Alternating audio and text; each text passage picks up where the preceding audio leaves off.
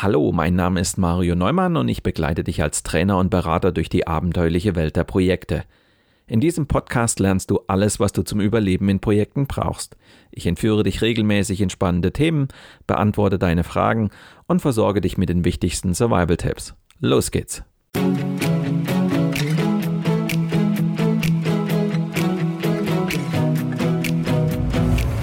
Du hörst den Podcast Projekt Safari nach dem gleichnamigen Buch von Mario Neumann. In diesem Podcast betrittst du gemeinsam mit dem Autor die abenteuerliche Welt der Projekte. Erlebe Projektmanagement von seiner spannenden Seite und gehe mit Mario Neumann auf die Suche nach Antworten für deine eigenen Projekte. Hallo liebe Projektabenteurer. Heute geht es um fehlende Orientierung. Führungskräften kommt in Projekten eine besondere Verantwortung zu. Sie sind verantwortlich, Entscheidungen zu treffen, Ziele zu kommunizieren und Mitarbeitern Orientierung zu geben. Aber was macht man eigentlich, wenn das einfach nicht passiert? Du bist gespannt darauf, wie man in einem Workshop mit der fehlenden Orientierung durch eine Führungskraft umgeht? Dann lehn dich zurück und lass dich inspirieren von der 112. Folge meines Projekt Safari Podcasts.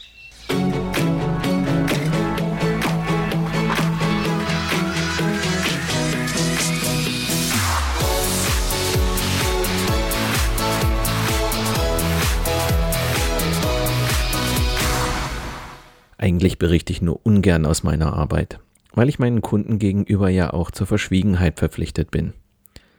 Aber dieses Erlebnis war doch sehr eindrücklich, so dass ich hier mal eine Ausnahme machen möchte. Die Story und die handelnden Personen sind so weit abgeändert, dass Rückschlüsse auf die wahren Personen hoffentlich nicht mehr möglich sind. Die Ereignisse haben sich aber in ähnlicher Weise wirklich zugetragen. Zu Beginn der Sendung möchte ich zunächst eine Situation schildern, in der eine Führungskraft einem Projektteam die notwendige Orientierung verweigert hat. Im weiteren Verlauf der Sendung möchte ich eine Intervention schildern, mit der ich versucht habe, diese Situation wirksam aufzufangen. Im Anschluss daran möchte ich zudem noch einige Hinweise geben, wie man mit passenden Maßnahmen im Projekt Orientierung geben kann. Wenn alles gut läuft, Habt ihr einen Vorgesetzten, von dem ihr lernen könnt und der euch in eurer persönlichen und fachlichen Entwicklung unterstützt, der euch Freiheit schenkt und dennoch Orientierung gibt? Doch es kann auch ganz anders laufen. Seit dem vergangenen Jahr begleite ich eine junge Projektleiterin und ihr Team in einem schwierigen Transformationsprojekt. Unsere Mitarbeiter sollen mehr Eigeninitiative und Engagement zeigen. Das fordern viele Unternehmen.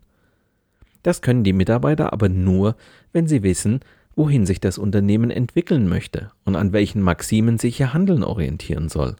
Das gilt umso mehr für Transformationsprojekte, damit die Mitarbeiter im Projekt ein Leitbild haben, an dem sie sich orientieren können. Orientierung zu vermitteln setzt voraus, selber Orientierung zu haben. Und das ist umso wichtiger, je mehr Mitarbeiter eine Führungskraft führt und je eigenständiger diese arbeiten sollen. Eine beständige und verlässliche Orientierung zu vermitteln bedeutet, dem Projekt als Ganzem, aber auch dem Arbeiten der Einzelnen Sinn zu geben. Friedrich Nietzsche hat mal gesagt, dass ein Mensch alles aushält, wenn er nur den Sinn dahinter erkennen kann. In dem konkreten Fall wollten die Mitarbeiter und Mitarbeiterinnen von ihrem Abteilungsleiter wissen, wohin sich der Geschäftsbereich entwickelt und welche Auswirkungen das auf ihr Transformationsprojekt hat.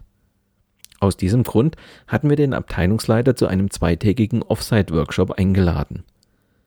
In einer zweistündigen Fragerunde sollte er dem Projektteam Rede und Antwort stehen. Er sollte die drängendsten Fragen beantworten, damit sich die Arbeit des Projektteams zielgerichteter vorantreiben lässt. Es war eigentlich klar, dass es Fragen geben würde, wofür die Organisation steht und welchen Sinn ihre Arbeit hat. Es war klar, dass sie fragen würden, warum ihre Arbeit für die Organisation wichtig ist. Es war klar, dass sie von ihm wissen wollten, wie sein persönlicher Beitrag zum Erfolg aussieht, wohin sich die Abteilung entwickelt und ganz grundsätzlich auch, wofür die Abteilung steht. Die Projektleiterin und ich hatten uns in der Vorbereitung viel von der zweistündigen Fragerunde versprochen. Es stand nach dem Mittagessen an, und wir haben davor die Teilnehmer bei einem Spaziergang über die bevorstehende Fragerunde diskutieren lassen. Entsprechend gut vorbereitet sind die Projektmitglieder in die Fragerunde gegangen. Ich habe ja nun wirklich schon viel in meiner Karriere erlebt, aber das hat wirklich alles getoppt. Okay, Unfähigkeit im Job ist immer ein Problem, insbesondere dann, wenn es darum geht, Mitarbeiter zu führen. Mitarbeiter erwarten von Führungskräften Führung im wahrsten Sinne des Wortes. Als Chef sollte er die Richtung vorgeben und notwendige Schritte anweisen. Entscheidungen, insbesondere die schwerwiegenden, soll er verdammt nochmal fällen. Stattdessen flüchtet er sich in nichtssagende Phrasen. Wie kann man eigentlich zwei Stunden bestreiten, ohne eine einzige vernünftige Aussage zu machen? Das ist mir ein völliges Rätsel. Was das anrichtet, kann man direkt in den Gesichtern der Mitarbeiter ablesen. Das hat so drei Phasen. Erst Ungläubigkeit. Wie kann es sein, dass ein gestandener Abteilungsleiter nicht in der Lage ist, auch nur eine einzige Frage sinnvoll zu beantworten? Dann kommt die Phase Ärger. Die Fragen der Mitarbeiter werden schärfer, direkter. Hey, da muss doch was gehen. Die Mitarbeiter provozieren, um Antworten zu bekommen. Und dann kommt die dritte Phase, nämlich Frust. Die Mitarbeiter sind frustriert, weil aus dem Abteilungsleiter wirklich nichts Sinnvolles herauszubekommen ist. Einer der eher erfahrenen Mitarbeiter stellt zum Abschluss noch eine wirklich gute Frage, um dem Abteilungsleiter die Gelegenheit zu geben, doch noch irgendwie die Kurve zu bekommen. Wenn Sie sich drei Dinge von uns als Team wünschen dürften, was würden Sie sich wünschen? Klasse. Jetzt liegt der Ball auf dem Elfmeterpunkt und der Abteilungsleiter kann vielleicht doch noch einen halbwegs vernünftigen Abgang hinlegen. Doch der Abteilungsleiter scheint erst einmal überfordert mit der Frage. Und jetzt ratet, was der antwortet. Wenn ich mir was wünschen darf, dann sind mir drei Dinge wichtig. Professionell, strukturiert und pragmatisch. Hä? Entschuldigung, was soll ich denn damit anfangen? Professionell? Strukturiert? Pragmatisch? Das kann ich mir auch von der Fleischerei Fachverkäuferin wünschen. Die Fassungslosigkeit im Raum war wirklich mit Händen zu greifen. Damit ging der erste Workshop-Tag zu Ende. Die Projektleiterin und ich waren erstmal halbwegs ratlos, wie wir mit diesem Führungsversagen jetzt umgehen sollten. Wir hatten uns klare Aussagen und Orientierung versprochen, um am zweiten Tag, basierend auf den Antworten, entsprechende Strategien für den weiteren Projektverlauf zu entwickeln. Und jetzt standen wir quasi mit leeren Händen da. Und das Projektteam, das war sichtlich frustriert. Ja, Unfähigkeit im Job ist immer ein Problem. Insbesondere dann, wenn es darum geht, Mitarbeiter zu führen. Dieser Stelle ein kurzer Hinweis zu unserem Seminar Projektteams schlagkräftig aufstellen. Wer will nicht eine schlagkräftige Truppe haben, mit der man gemeinsam durch dick und dünn geht? Doch wie formt man aus einer Reihe von Einzelkämpfern ein motiviertes Team, das gut zusammenarbeitet? Aber jedes Team ist anders. Entsprechend sind die Arbeitsergebnisse. Mario Neumann zeigt euch Ansätze, wie ihr die Dynamiken in euren Teams besser steuern könnt. Weitere Informationen zu unseren Seminaren findet ihr unter marioneumann.com/Seminare.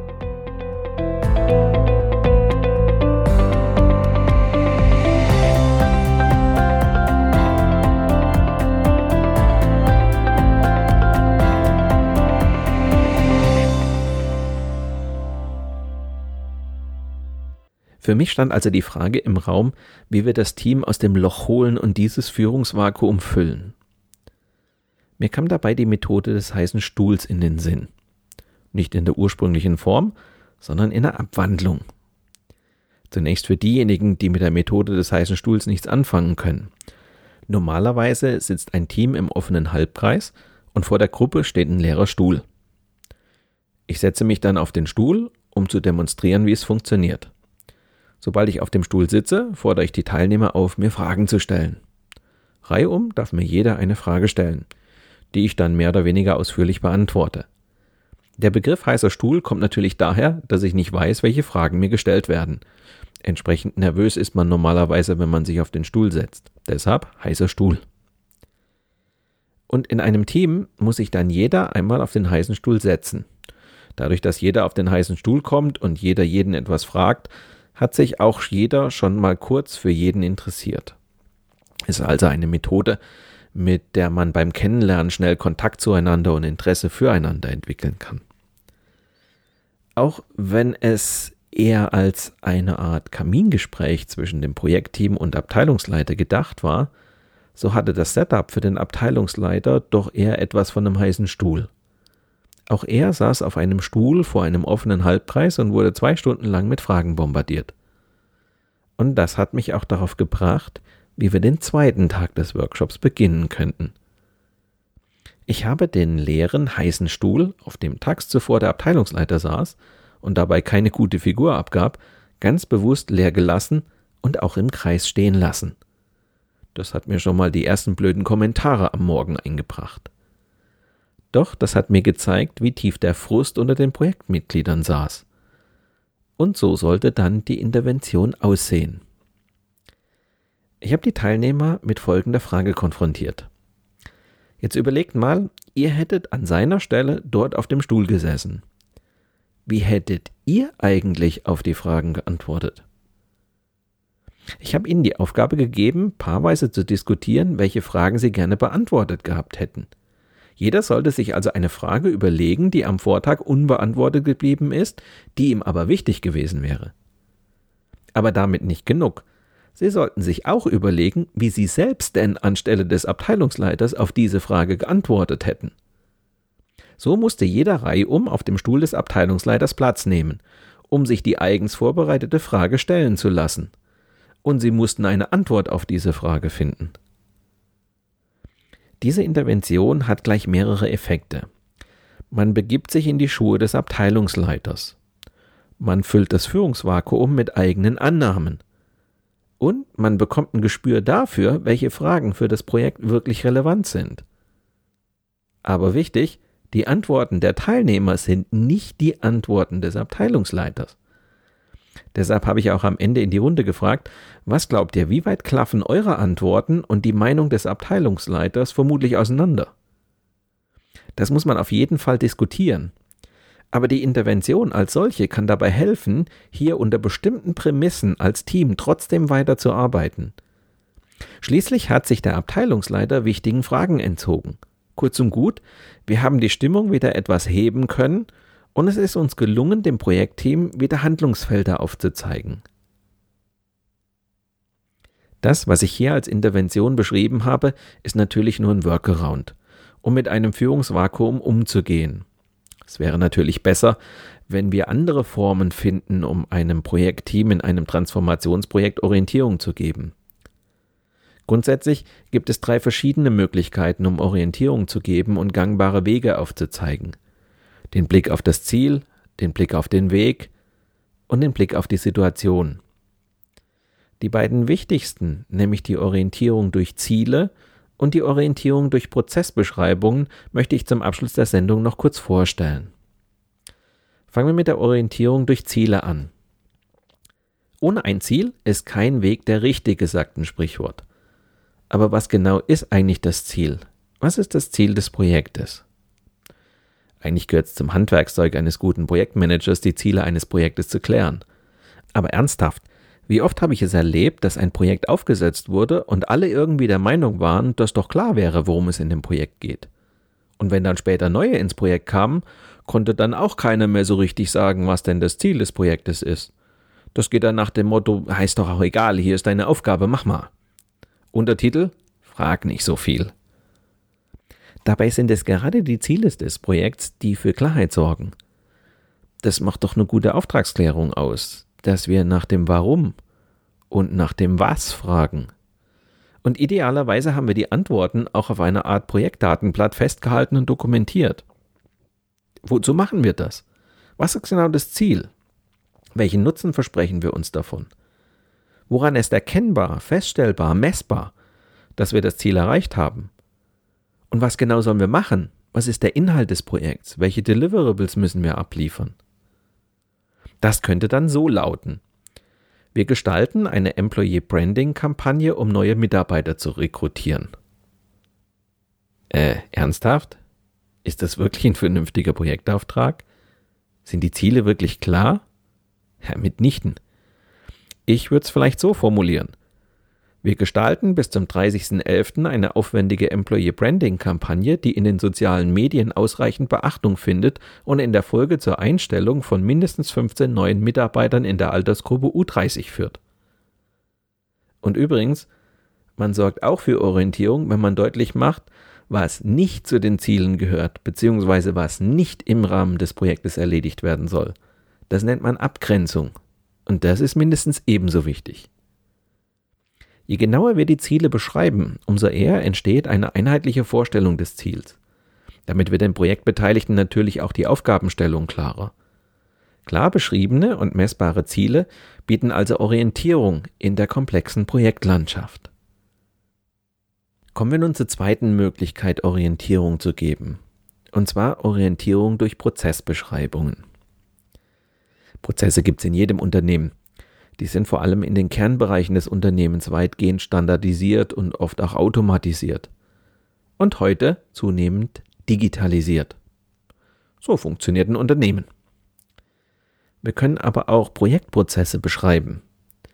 Mit der Fokussierung auf Projektprozesse innerhalb des Projektmanagements können wir eine einheitliche Struktur und Systematik in die Initiierung, Planung, Steuerung und Abwicklung von Projekten bringen. Denn wie beim Prozessmanagement werden viele Arbeitsschritte in Projekten mehrfach durchlaufen und können deshalb genauso standardisiert werden wie die Gehaltsabrechnung, die Bestellungen im Einkauf oder die Rechnungsstellung in der Buchhaltung.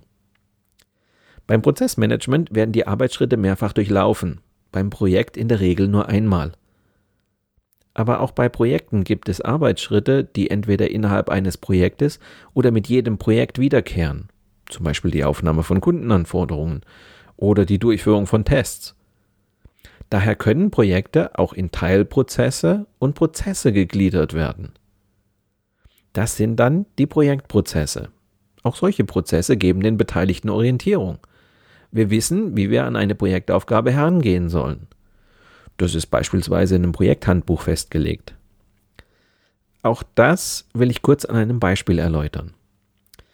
Einer meiner Seminarteilnehmer erzählt mir, dass sein Unternehmen größten Wert auf die Einhaltung von Prozessen legt, gerade in seinem Bereich, in der Produktentwicklung.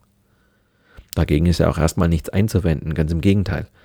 Es macht ja schon Sinn, dass Entwicklungsprojekte einem einheitlichen Grundschema, also Prozessen folgen. Jetzt hat mein Seminarteilnehmer aber das grandiose Pech, dass ausgerechnet in seinem Entwicklungsprojekt die Prozesse ständig geändert werden müssen. Auch das lässt sich ganz gut erklären.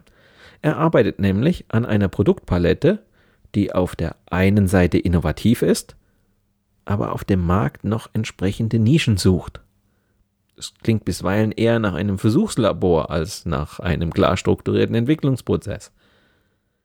Meinem Seminarteilnehmer macht aber genau das das Leben schwer. Sein Entwicklungsprozess unterliegt nämlich ständigen Änderungen. Ganz oft wird sein Prozess durch Entscheidungen aus dem Vertrieb oder dem Vorstand beeinflusst.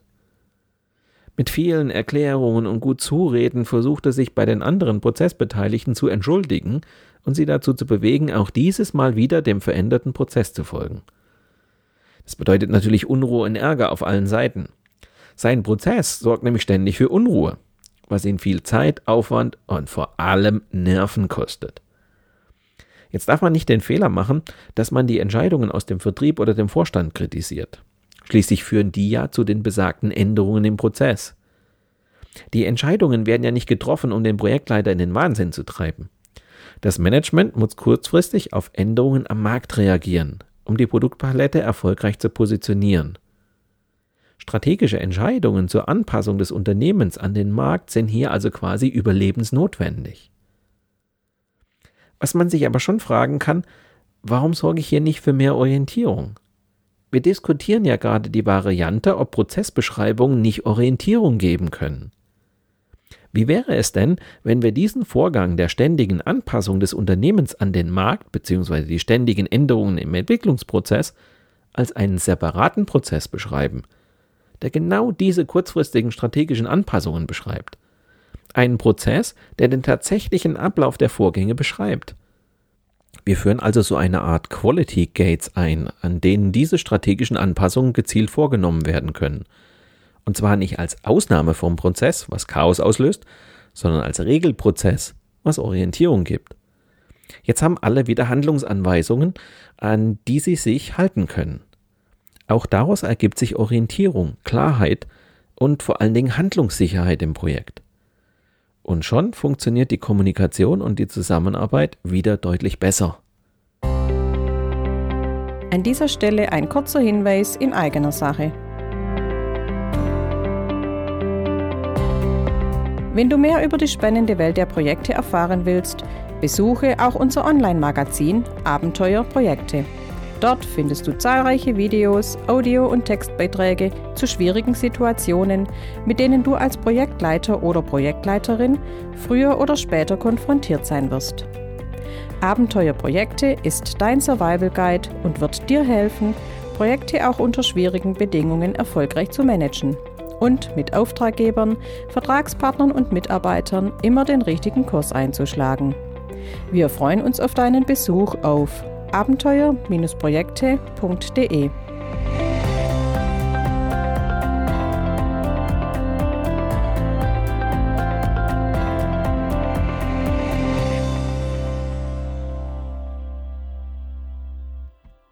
In der heutigen Sendung habe ich mal ausnahmsweise einen kurzen Einblick in meine Arbeit als Projektcoach gegeben.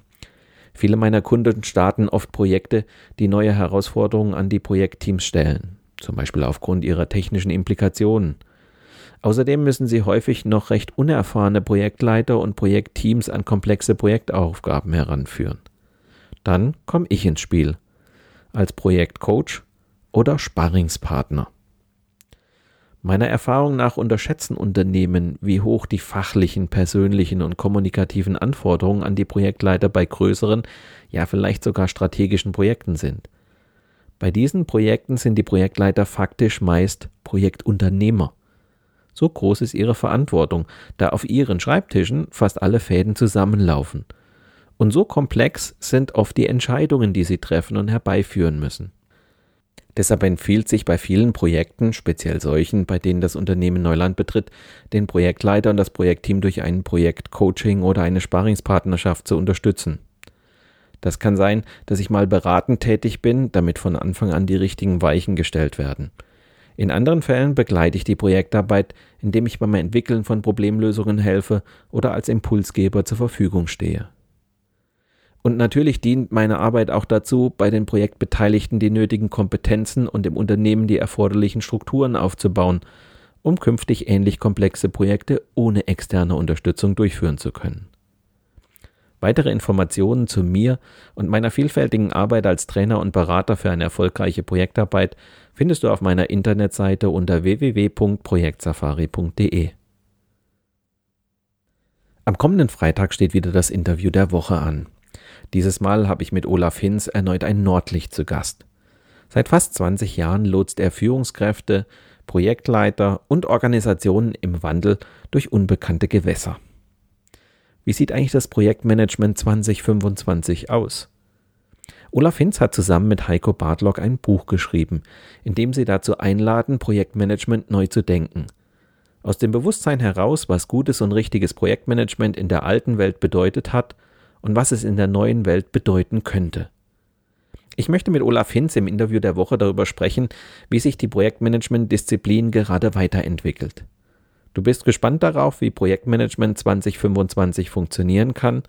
Dann höre doch in der kommenden Woche wieder rein. Oder abonniere einfach meinen Podcast Projekt Safari bei SoundCloud, Spotify, Google oder Apple Podcasts. Dann bleibst du immer auf dem Laufenden. Mit diesem kleinen Hinweis endet die heutige Episode meines Podcasts Projekt Safari. Danke fürs Zuhören, empfehlt mich weiter und bleibt mir auch während der kommenden Episoden treu. Euer Mario Neumann.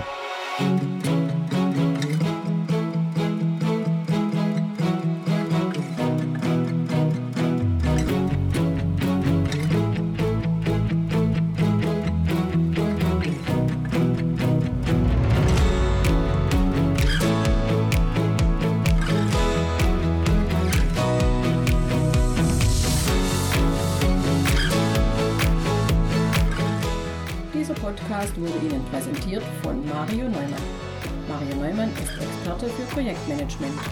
Als Trainer und Coach begleitet er Projektleiter durch alle Phasen ihrer Projekte. Seine Methoden hat er aus der Praxis für die Praxis entwickelt. Effektiv, leicht verständlich und sofort anwendbar.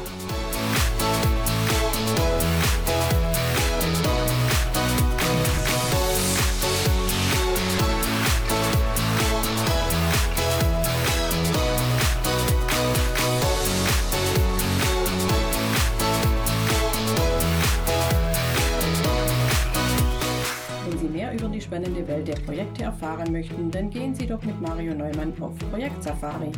Sein gleichnamiges Buch zeigt, wie Sie die abenteuerliche Reise durchs Projekt vorbereiten, Hürden überwinden und nie das Ziel aus dem Blick verlieren. Tipps für den Ernstfall, Erlebnisse erfahrener Projektleiter und theoretische Hintergründe fügen sich zu einem völlig neuartigen Handbuch für Projektmanager. So wird jedes Projekt aufregend und inspirierend wie eine Safari.